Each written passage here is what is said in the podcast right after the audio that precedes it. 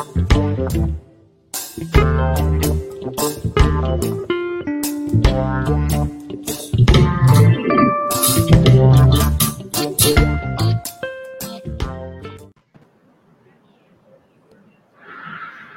bom dia, Gumercindo. Seja bem-vindo mais uma vez aqui com a gente no Manhã RBA Litoral. Tudo bem?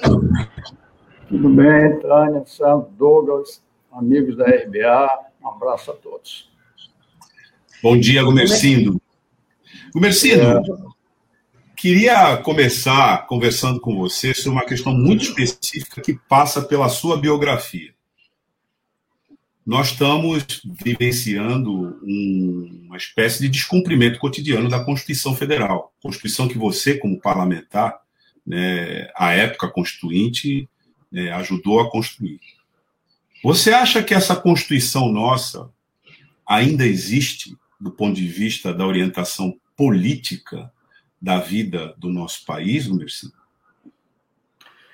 Douglas, é, se você me permitir um minuto antes da situação que nós estamos agora, eu queria lembrar o seguinte, que a Constituição de 88, ela não é resultado apenas da elaboração constitucional feita por deputados e senadores. Ela é resultado de um longo processo a gente poderia quase que dizer que esse processo começou com a luta contra a ditadura. Com a luta ainda no período em que a ditadura estava muito forte. E ela continuou depois.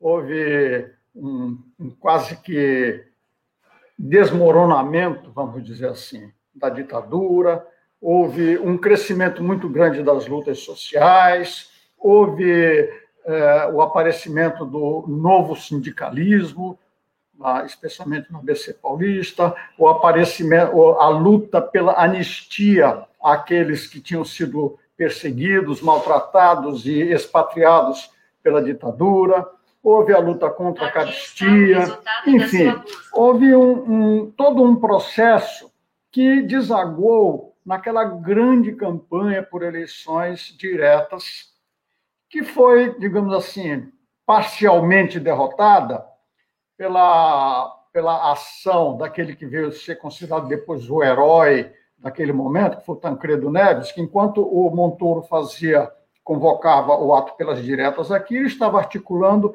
por trás com a ditadura para construir, digamos assim, uma transição permitida. Muito bem. Eu digo que foi parcialmente derrotada, por quê? Porque aquela, aquele crescimento de lutas foi tão significativo que o, o, o, o então presidente da República, José Sarney, se viu praticamente é, é, pressionado, gestionado a convocar a Assembleia Nacional Constituinte. Mas eu me lembro que, bem antes disso, bem antes dessa ação do presidente, então presidente Sarney, a discussão sobre a convocação de uma constituinte já existia, especialmente na luta contra a ditadura, nos grupos, especialmente nos grupos de esquerda. E o que é que nós dizíamos naquela ocasião? É qual era a discussão que a gente fazia? Será que é realmente o momento de se convocar uma Assembleia Nacional Constituinte? Por quê? Porque na Constituinte, o que, é que vai acontecer? Vão entrar em, em conflito, em discussão, em debate os interesses sociais. E será que nós estávamos suficientemente organizados para defender os interesses da maioria da população brasileira? Bem, havia alguma organização, mas ela evidentemente era muito pequena para o enfrentamento da tarefa a qual nós nos propunhamos. Mas assim como hoje, quando tem uma eleição, mesmo sabendo que nós estamos em desvantagem por causa do poder econômico, nós disputamos e vamos à, conquista do voto do eleitor, naquele momento também nós não íamos nos furtar de participar do processo constituinte, mas nós já sabíamos que nós estaríamos em grande desvantagem. Eu vou repetir aqui uma coisa que eu já disse, que no Congresso, assim como na Constituinte, lá e agora, o povo brasileiro é inversamente representado. Ou seja, a grande maioria do povo, o povo trabalhador, é minimamente representado no Congresso Nacional. São muito poucos os parlamentares que realmente representam, que foram eleitos por organizações ligadas aos interesses da grande maioria da população. E a grande maioria dos parlamentares é representante exatamente do poder econômico, direta ou indiretamente. O processo eleitoral no Brasil é feito de tal maneira a permitir que o poder econômico praticamente compre os seus deputados. A minha campanha eleitoral foi uma campanha feita absolutamente sem recursos. E por isso que eu quase não fui eleito. Eu fui o menos votado de todos os deputados de São Paulo. E insisti na eleição seguinte em fazer uma campanha ainda sem recursos. Tive a mesma quantidade de votos, mas dessa vez já não foi mais suficiente para me eleger. Assim como eu, bem poucos se elegeram sem o caminhão de recursos que, em geral, se coloca em uma campanha eleitoral. Então, lá na Constituinte, mesmo sendo minoritários, do que é que nós nos valemos naquela ocasião? Deste processo que veio anteriormente, de organização e de mobilização, que resultou em que, durante o processo constituinte, nós tivéssemos no Congresso Nacional uma movimentação de gente, de povo, como nunca antes tinha acontecido e como nunca mais aconteceu depois. De trabalhadores rurais, de indígenas, de movimentos de mulheres, movimentos eh, antirracistas, movimentos de trabalhadores, a Central Única dos Trabalhadores e outras centrais, o movimento dos professores. Então, todos os dias nós tínhamos aquele, aqueles prédios lotados, cheios de gente manifestação. De índios fazendo a sua dança guerreira, a professores que chegavam todo dia em caravana e a gente encaminhava para os gabinetes. Vão conversar com o deputado fulano de tal, vão conversar com o senador fulano de tal. Eles precisam estar convencidos por vocês de que tem que votar isso, aquilo, aquilo, não sei lá. Muito bem. Eu estou falando isso por quê? porque hoje, como você, agora desculpe, vou é, entrar nos dias atuais que você, desde que, antes disso, desde que a Constituição de 88 foi aprovada, de lá para cá o que nós temos visto é um trabalho incessante do poder econômico, das elites brasileiras endinheiradas para solapar os direitos que foram conquistados a duras penas, dessa forma como eu mencionei aqui, na Constituição. Então foram reformas e reformas e reformas e reformas, emendas e emendas e emendas que foram aprovadas na Constituição, sempre para retirar direitos. Só houve um hiato nesse período, nesse, nessa, nessa faina é, desbastadora da Constituição, que foi o período dos governos de Lula e Dilma. Depois disso, o, o, principal exemplo foi exatamente aquilo que aconteceu no dia seguinte à deposição definitiva da. Definitiva não, ainda antes de ser definitiva, da Dilma, que foi a aprovação do tal é, plano Ponte para o Futuro, que resultou no congelamento dos gastos públicos por nada menos do que 20 anos. Né? Então, hoje nós estamos numa situação em que eu desaconselharia que nós fizéssemos uma campanha por uma nova Constituição, porque nós estamos justamente numa situação inversa daquela que nós estávamos nas vésperas da Constituição de 88. Porque hoje nós temos o quê? A direita saiu do armário. Nós vivemos um período nas décadas anteriores em que ninguém se dizia de direita, lembra disso? Todo mundo era de centro. Parece que não tinha direita no Brasil a nossa, a nossa direita, especialmente a nossa direita mais reacionária de todas, estava no armário. Hoje eles saem dizendo: nós somos de direita, nós queremos endireitar o Brasil, nós queremos aniquilar com esse trabalho todo que foi feito. Essa Constituição não presta, essa Constituição não serve ao Brasil. Mas o Brasil deles não é o Brasil. É o Brasil, vou repetir a frase, deles somente. Somente eles importam. Então, hoje, eu acho que o nosso trabalho maior é a de resistir para garantir os direitos que estão na Constituição e, simultaneamente, de é, acentuar o trabalho de mobilização e de organização das bases populares.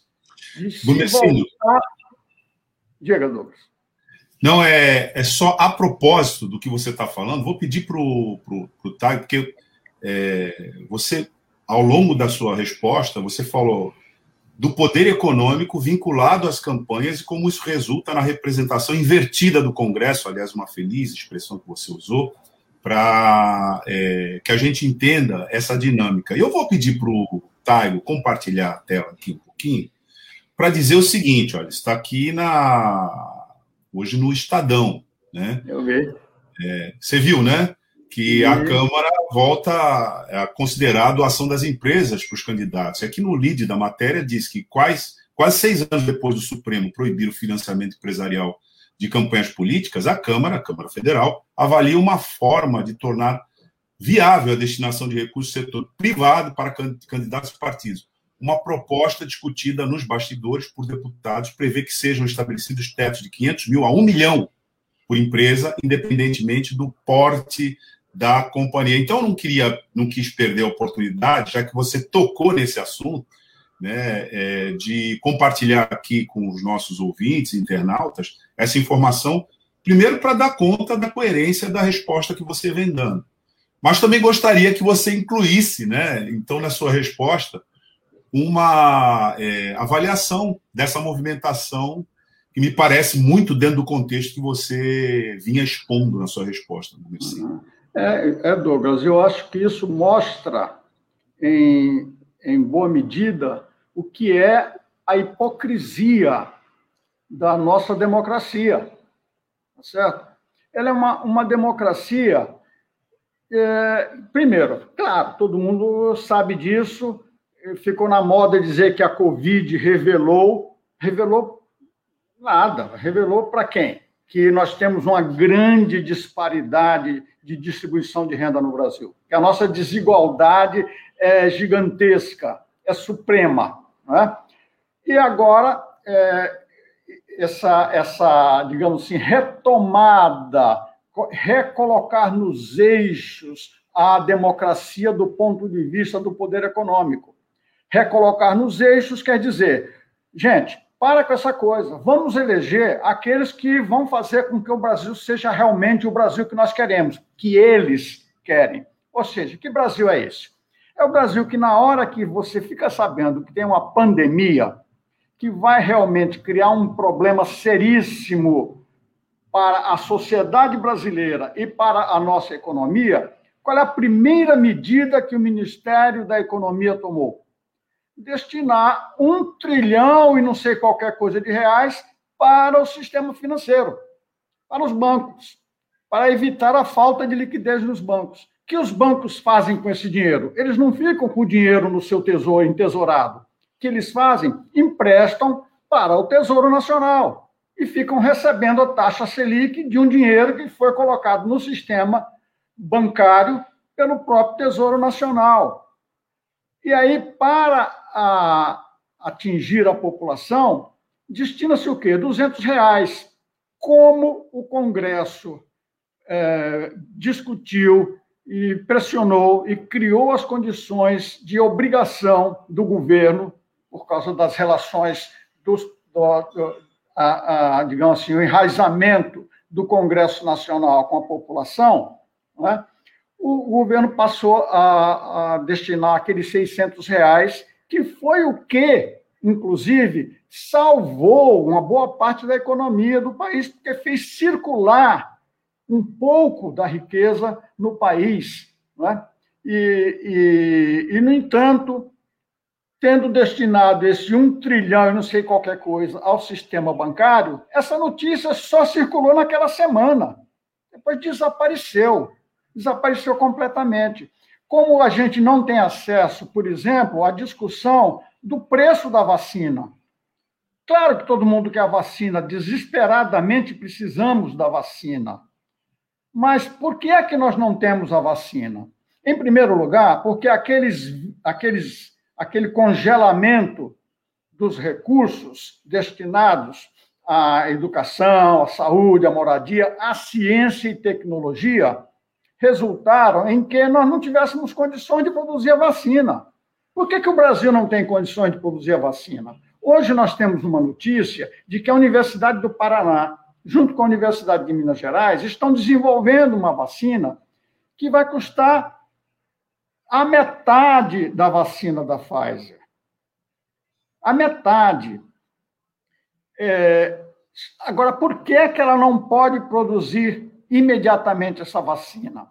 Porque o Manguinho, Instituto Manguinhos e o Instituto Butantan que são as instituições no país que estariam, que estão e que estariam não fossem as condições em que se colocaram pelo governo federal, pela, pelo corte de recursos, pela falta de iniciativa com esse objetivo, estão praticamente proibidas de produzir os insumos porque estão é, nas suas condições pequenas, porque não foram ampliadas para a necessidade, voltadas a produzir a vacina com insumos que são importados.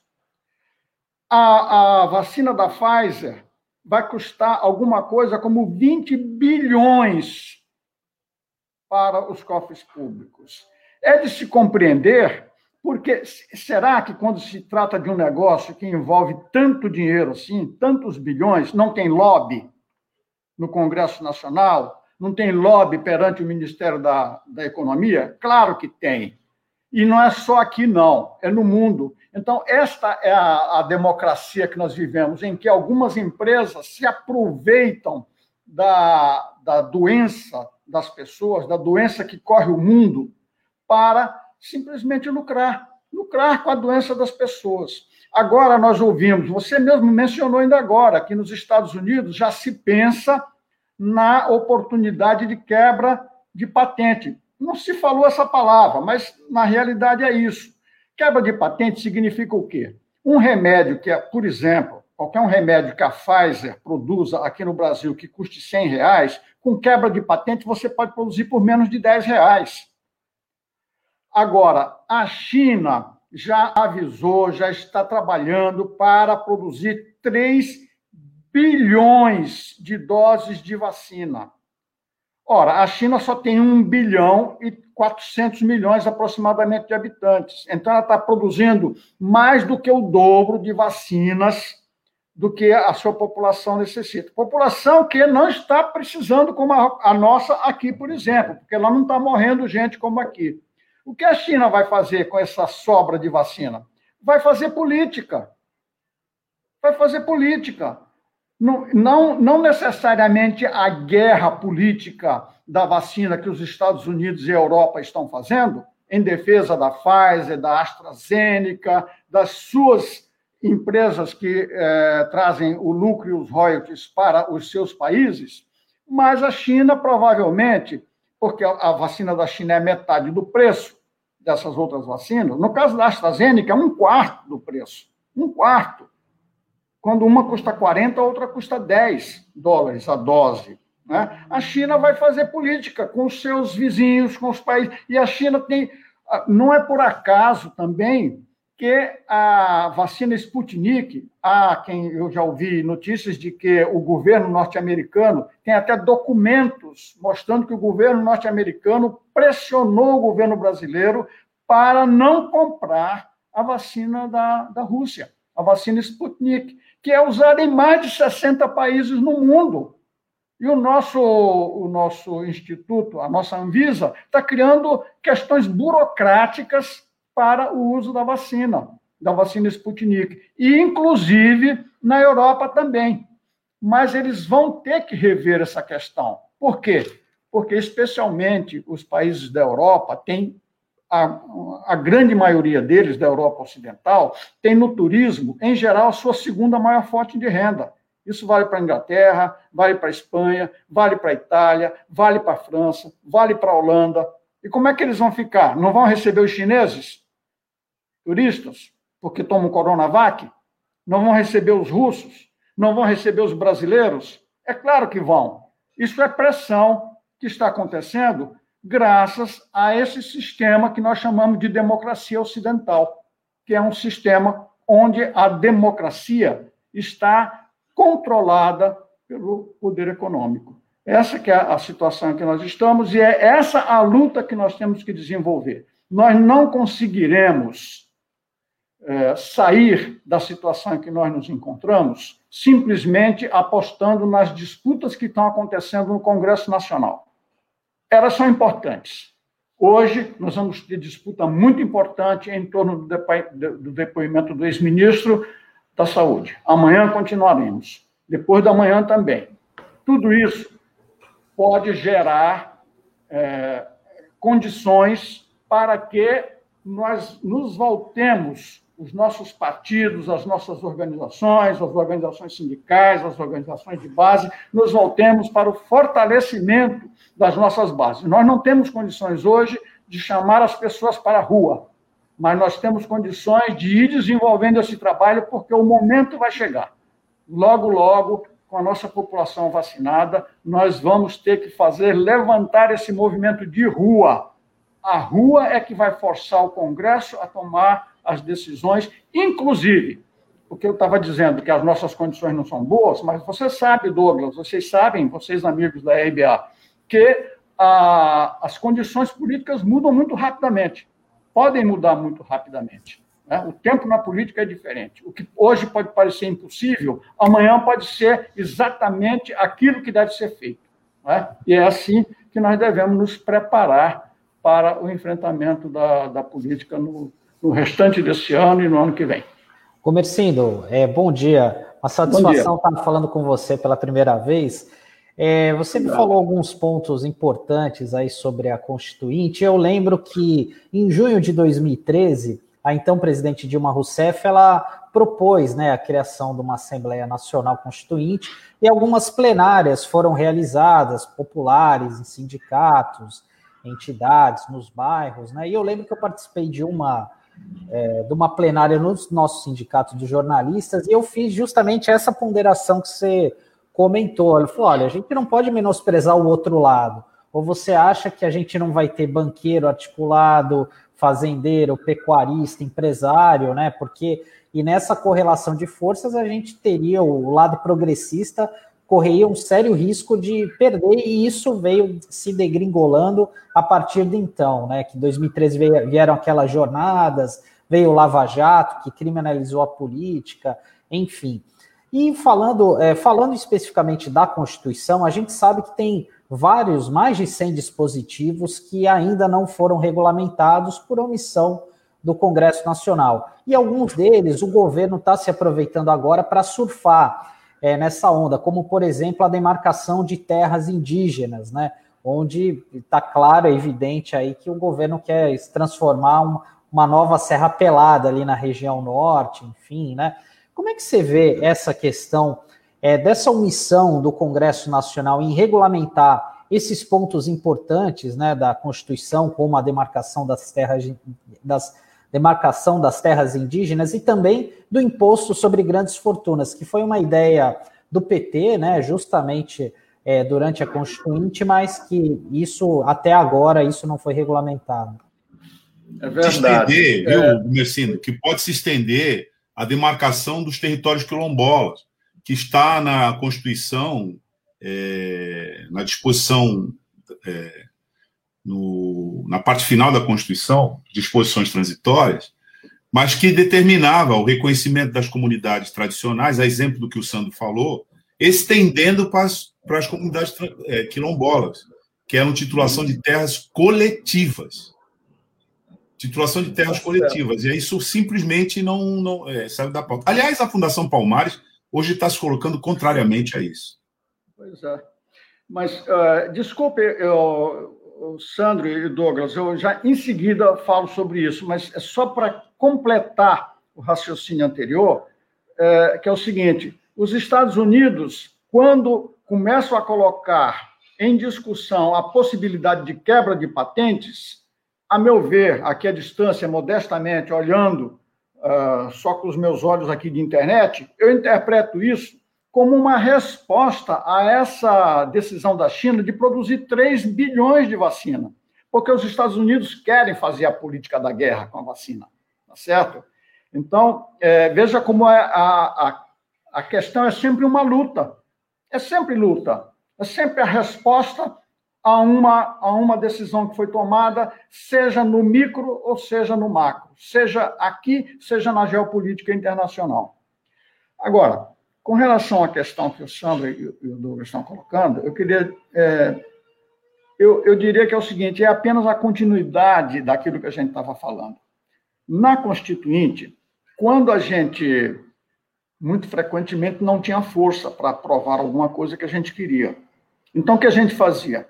Aprovava, para conseguir aprovar, tinha que ceder para o outro lado, que era majoritário, mas que não queria, digamos assim, ficar com a brocha na mão, de dizer que foi ele que foi contra aquele interesse, etc. Então, o que a gente fazia? Por exemplo, vou pegar um caso que, que eu vivi particularmente: aprovação do salário base para os professores, salário mínimo para os professores. Foi uma batalha. Nós conseguimos colocar na Constituição, porém, com aquela virgulinha dizendo de acordo com a lei. A lei não existia. A lei vai ser aprovada algum dia. Poxa, mas por que, vocês não colocaram logo na Constituição? Porque não pudemos, não tivemos força para isso. A força que nós tivemos foi para chegar até este ponto. Deste ponto para frente, o que aconteceu? A Constituinte acabou em 1988. A Constituição foi promulgada. Eu continuei ainda dois anos de mandato. Nesses dois anos de mandato, eu apresentei o projeto criando o piso salarial nacional para os professores. Sabe quando ele foi aprovado? 20 anos depois, no governo Lula. Douglas estava lá. 20 anos depois, eles até me pediram para ir lá, é, junto com a CNTE, a Confederação Nacional dos Trabalhadores em Educação, para participar daquela cerimônia. E eu até brinquei na ocasião. Isso parece aquele tango argentino, 20 anos não é nada. 20 anos. E, digamos assim, para nós que vivemos esses 20 anos, chega uma hora que, que, a gente brigou tanto por aquilo, quando a gente conquista, a gente praticamente esquece os 20 anos que se passaram e é, fica, digamos assim, é, favorecido é, psicologicamente, estruturalmente, com aquela conquista que a gente obteve. Mas tudo isso que vocês estão falando, as demarcações de terras indígenas, por exemplo, os quilombolas, são coisas que ficaram para a legislação e para os governos fazerem. E os governos também não fazem tudo aquilo que eles querem fazer. Eles também fazem aquilo que eles têm força para fazer. E a força, no nosso caso, é dada pelos movimentos de, de rua, pela base, pela organização do nosso povo. Isso, infelizmente, foi o que faltou nos nossos governos. Eu não estou falando isso para incriminar, para culpar ninguém. Eu estou falando que o nosso governo, de certa maneira, também desabasteceu os movimentos populares e organizações de trabalhadores e sindicatos, porque precisava de quadros para tocar a máquina pública também.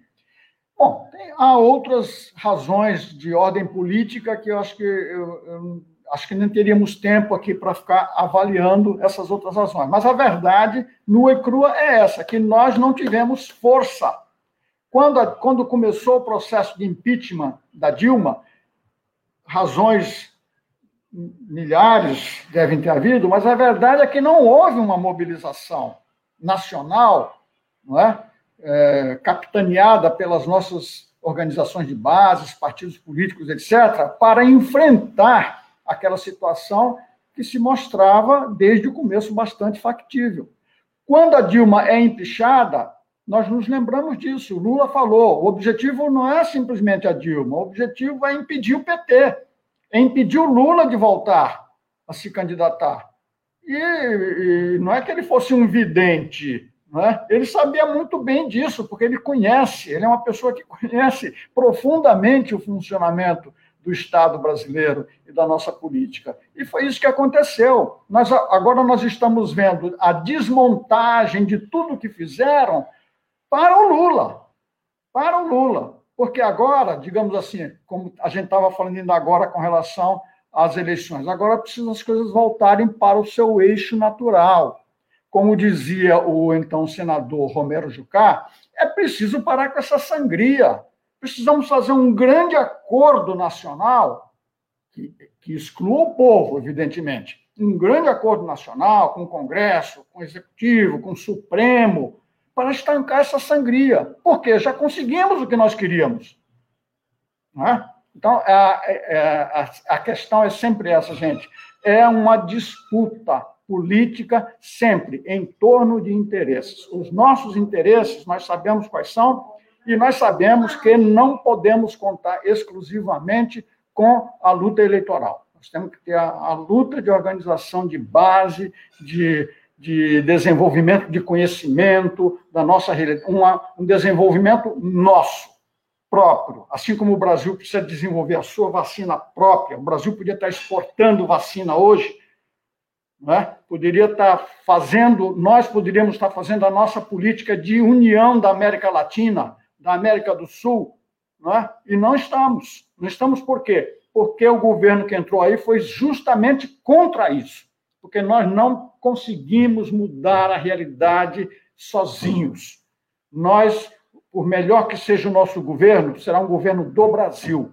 Por melhor que seja o governo de Uganda, vai ser um governo de Uganda por mais progressista que seja um governo dos Estados Unidos, ele será um governo dos Estados Unidos, representante dos seus governos, dos seus interesses econômicos e sociais e políticos, geopolíticos, das suas centenas, milhares de bases militares que eles têm mundo afora.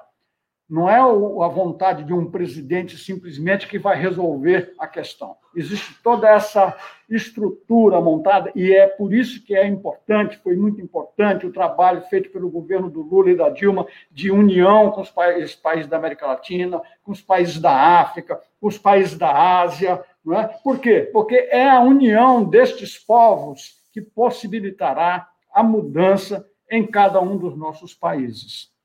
Nós temos as nossas tarefas, mas as nossas tarefas incluem também esse relacionamento com os nossos irmãos da América Latina, da África, da Ásia, do Oriente Médio e da Europa também, da, o, o, mundo. Nós temos que ter sempre essa visão de eh, organizar a sociedade no mundo, não é só no Brasil. A nossa, o Brasil é a nossa parte.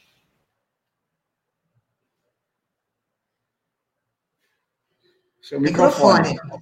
É. Infelizmente, a gente está chegando aqui no encerramento. O papo é tão bom com o Gumercindo que a gente nem sente aí o tempo passar. Mas, Gumercindo, é, queria abordar com você o papel dos militares no, no governo Bolsonaro. A cada semana, a gente assiste aí um episódio do presidente fazendo sempre uma ameaça é, com o uso das Forças Armadas ao seu favor.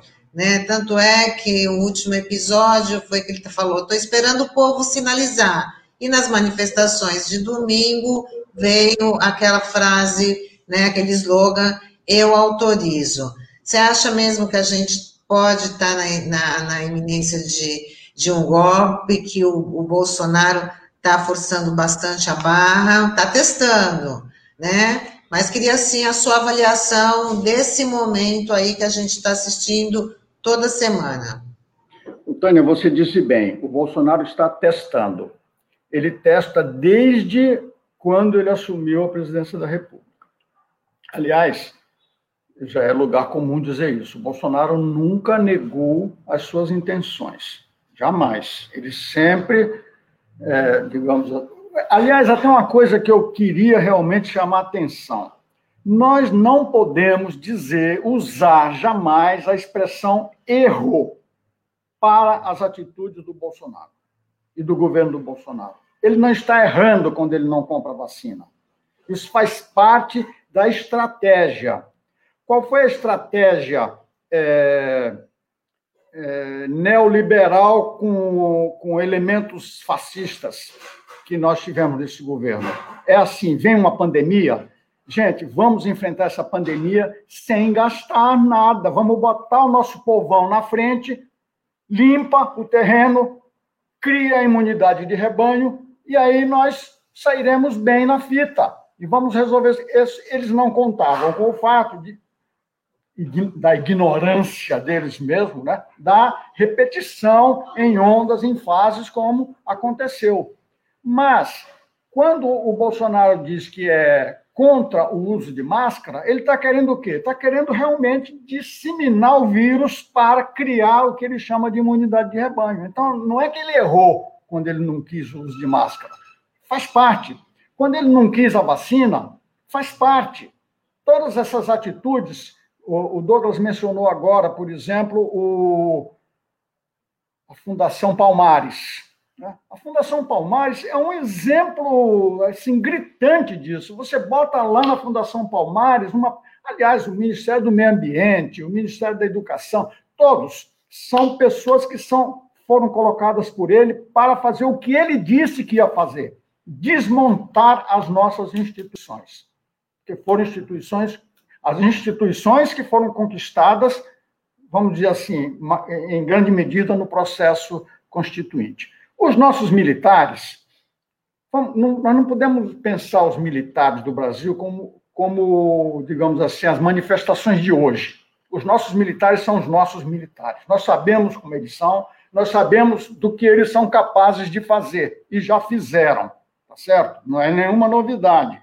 Aliás, o Florestan Fernandes falava uma coisa que a gente ficava pensando assim: caramba, como é que a gente vai conseguir isso? Ele dizia: nós temos que interferir no processo de formação dos nossos militares. Tá? Eles têm que aprender o que é a sociedade brasileira. Eles têm que aprender quais são as nossas necessidades, as necessidades do nosso povo, o que é a nossa nação, o que são as inúmeras nações que formam o Estado brasileiro. Né? Eles não sabem isso. Eles são doutrinados a partir da doutrina da Guerra Fria dos Estados Unidos, os nossos generais são sempre levados a fazer cursos de especialização, até mesmo em tortura, nos Estados Unidos. Tá certo? Nós vimos agora, recentemente, as relações, as nossas, as relações dos nossos oficiais de Estado com os outros dos Estados Unidos, da Suíça, etc., na Operação Lava Jato. Então, eu estou dizendo isso por quê? Os militares, hoje, eu não acredito que eles estejam unitários em torno de Bolsonaro. Mas eles não estão unitários por quê? Porque nem a burguesia mais está unitária em torno do Bolsonaro, porque ele está se tornando desfuncional. Ele está criando dificuldades. Daqui a pouco, por enquanto, ele não criou ainda, embora ele tenha tentado. Acho que aí talvez seja mais por erro, nesse caso né? mas ele não conseguiu ainda é, impedir os lucros do setor agroexportador. Né? O setor agroexportador está aumentando as suas exportações, etc, etc. Mas é, os outros setores, os bancos também, por que é que os bancos até hoje não se fizeram aquela, aquela nota dos banqueiros junto com economistas, economistas, claro, pagos pelo, pelos bancos, né? Funcionários de, de bancos, assessores, etc., uma nota que era supostamente contra o governo. Não era, era uma nota pedindo vacina. Alguém disse: isso, isso não é nota para economista assinar, isso é nota para biólogo assinar. É uma nota dizendo assim: ó, precisa vacinar o povo, tá certo? Mas hoje o que está se vendo? É que a vacina está se mostrando exatamente aquele elemento que pode favorecer a retomada da economia. Então, essa, é, essa CPI, eu acho que poderá resultar em aproveitar essa, digamos assim, essa, essa pequena divisão que possa estar acontecendo em setores das Forças Armadas, tá certo? Para minar mais esse possível apoio que ele possa ter. A gente já está vendo notícia hoje de que o clube dos, clube dos militares da reserva, que é uma reserva de reacionários, hoje já está dividida com relação ao apoio irrestrito ao Bolsonaro. Por quê? Por causa da política contra a Covid. Né? Os militares, como todos nós sabemos, estão é, em, praticamente saindo pelos poros do governo. Né? São milhares e milhares de militares que estão recebendo, é, como é que se diz, por, é, enfim, complementação salarial por estarem ocupando cargos, cargos de confiança, não é isso? Muito bem. Esses aí, é claro, eles estão lá, eles vão querer defender o salário deles, a boquinha deles, não, é? não, não há dúvida com relação a isso. Mas é, eu acho que é, o, o, as tentativas todas que o Bolsonaro já fez de colocar automaticamente as Forças Armadas do seu lado não resultaram. Não resultaram até agora. Não quero dizer que não venham a resultar, mas eu, da maneira como eu estou vendo a situação política no país, eu acho que ele não vai ter condições de, eh, de dar um golpe, não tem, ele não tem apoio digamos assim, social suficiente para isso. Não tem, não tem, eu não, não acredito que as Forças Armadas sozinhas fossem o apoio necessário para ele.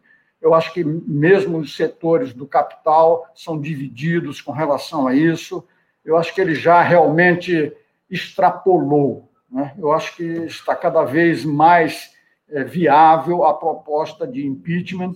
Eu acho que o, essa, essa CPI provavelmente vai resultar em, no aparecimento de argumentações, porque esses ministros da saúde saíram é, praticamente escorraçados por ele. Né? O Pazuello, não sei até onde ele vai aguentar sozinho, mas o próprio Exército já está dizendo que ele não representava o Exército ali, ele era, ele era simplesmente o Pazuello, embora ele fosse um general da ativa. Você vê como há realmente é, conflitos, contradições de interesses, que é, só realmente o desenvolvimento da luta política é que poderá nos responder sobre isso. E a nossa luta política é em todas as frentes em que nós estivermos, lá no Congresso, mas isso não é suficiente. É, tem aqui um comentário, inclusive, do Marcos Robert, é, de que agora o Pazuello se sente perseguido pela CPI da Covid. é, Não, tem uma informação, viu, Douglas? Que ele aqui saiu na, na, nas redes sociais de que ele está alegando que pode estar tá contaminado com o novo coronavírus, porque estava perto de pessoas que estavam contaminadas, então ele já está dando a desculpa para não comparecer amanhã na, na CPI da, da, da pandemia no, no, no, Senado. Então, Talvez ele possi... esteja contaminado pelo vírus do pavor, né? Pode Exatamente. Ser. Então, há a possibilidade dele fazer ou ele não comparecer, que eu acho que é o que estão tentando lá o pessoal do Planalto, porque talvez ele não tenha conseguido decorar direitinho as respostas que ele estava sendo treinado durante esses dias, né? Que para poder defender o governo, ou talvez a, a participação dele aconteça por videoconferência. Então, isso é, agora. Ele é, um, ele é um militar, né? Ele deve estar pensando numa saída estratégica. Mas estratégia, essa estratégia dele, não sei. De né? bater em retirada. É, ele é especialista em logística, né? A gente tem que lembrar disso. O Gumercindo, nosso querido Gumercindo, é muito bom a gente ouvir você, sua análise. Evidentemente, você tem que voltar mais vezes aqui para conversar conosco. É, a gente já estava um tempo sem falar contigo, então a sua é, análise foi bastante abrangente. Mas a gente vai voltar a falar com você com mais frequência para que a gente, inclusive, aproveite cada ponto específico da conjuntura que vem, inclusive, num processo de acirramento, né? E que é bom a gente ter uma noção nítida né, sobre para onde está indo esse processo, você nos ajuda muito nesse aspecto. A conclusão é de que, na sua é, avaliação, e me parece uma avaliação muito correta, né, lá foi um processo de construção, construção social, de disputa, é, lá em 88, digo, de disputa muito intensa e luta de classes, que ao final é disso que se trata, né? passando pelo Congresso Nacional. E aqui a sua avaliação, aqui reiterando para o ouvinte, para o internauta que nos acompanha, é de que hoje nós não temos correlação de força nesse quadro de luta de classes para sair de uma Constituição como essa, que está sob ataque exatamente no ponto em que ela favorece os desfavorecidos, né? para uma Constituição em que venha se predominar, se torne hegemônica a presença dos desfavorecidos. Essa é a, essa é a, me parece, uma conclusão que a gente tira aqui da entrevista é, dada por você. Então, o Messino, você pode concluir né, com as suas palavras aí finais e, e já pode botar na sua agenda aí que volta e meia você está conosco aqui para conversar e ajudar a gente a entender essa conjuntura, Gumercindo. Palavra com você. Obrigado. Obrigado, Douglas, Sandro, Tânia, obrigado, amigos da, da RBA. Um abraço para o nosso amigo Olavo Dada, que vai entrar daqui a pouco, que quando eu fazia o programa, quando a gente fazia presencialmente, o Olavo era quem controlava a nossa mesa, né?